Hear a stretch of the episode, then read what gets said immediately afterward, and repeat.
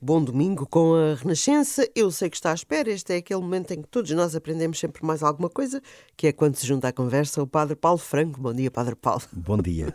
Já está assim com o peso em cima de si a partir de agora. Não, mas o Padre Paulo está aqui todas as semanas para esclarecer dúvidas, para responder a perguntas da vida da Igreja que todos nós temos.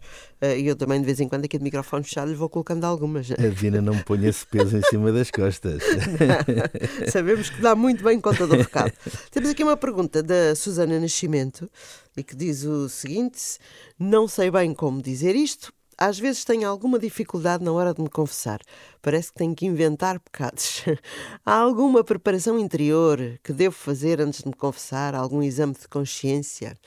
Isto eu acho que parecendo assim uma pergunta uh, um bocado fora da, da, daquilo que é habitual, faz todo sentido. Claro que sim, claro que sim, Dina. Bom dia, bom domingo a todos. E, e a Susana, uh, deixe-me dizer, Susana, se nos estiver a ouvir, que, uh, que às vezes que diz que às vezes tem uh, dificuldade na hora de se confessar. Olha, Susana, não é a única. Todos nós, penso eu, eu também tenho às vezes dificuldade na hora de me confessar, porque naturalmente não estamos a falar, a falar propriamente de, um, de uma prática que seja que seja muito agradável, não é? É, é, muito mais agradável olhar para as coisas bonitas da minha vida do que olhar para aquelas que são mais feias, é? que são mais, mais dolorosas, que são, que são erradas, que são pecado, que são más. Não é?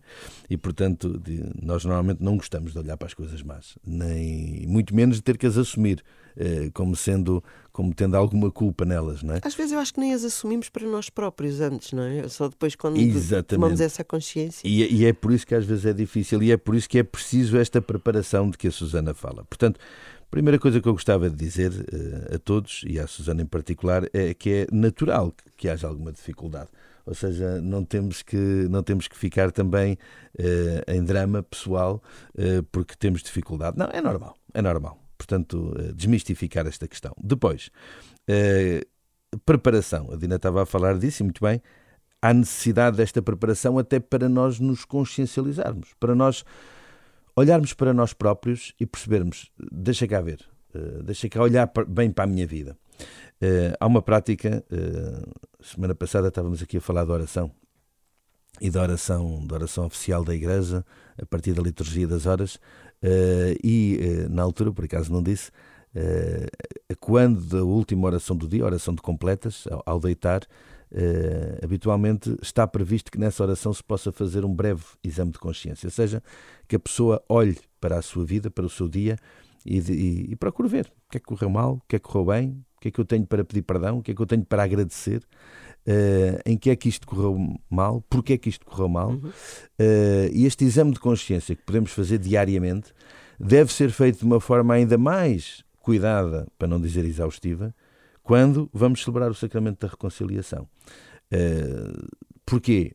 Porque um dos, um dos, um, um dos elementos uh, integrantes do sacramento, e para, para celebrar validamente e verdadeiramente o sacramento, é nós sentirmos também contritos, ou seja, nós sentirmos conscientes e arrependidos do, do, dos pecados que cometemos.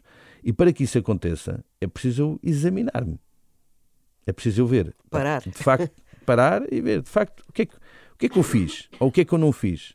O que é que, o que, é que teve errado? O que é que, porquê é que isto teve errado?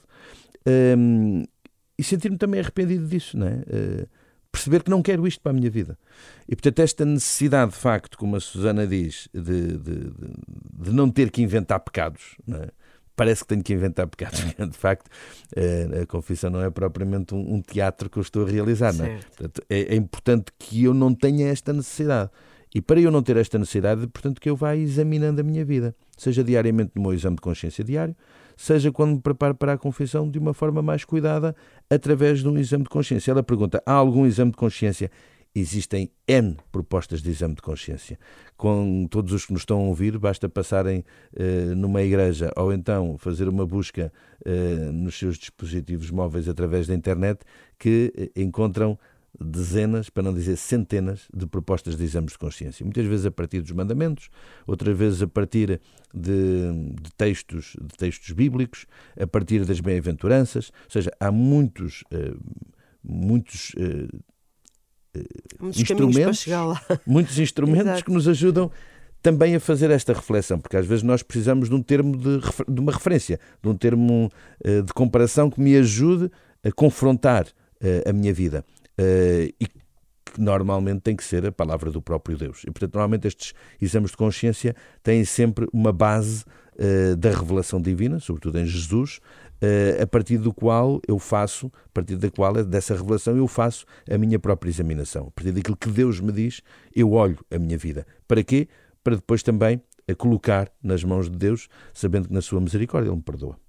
E já que estamos a falar de, de, do sacramento da reconciliação, vulgo confissão, já falámos disto outras vezes, mas acho que nunca é demais uh, lembrar quantas vezes uh, nos devemos confessar, assim pelo menos pelos mínimos olímpicos, não é? Quantas vezes sempre que precisarmos, é, é a melhor resposta.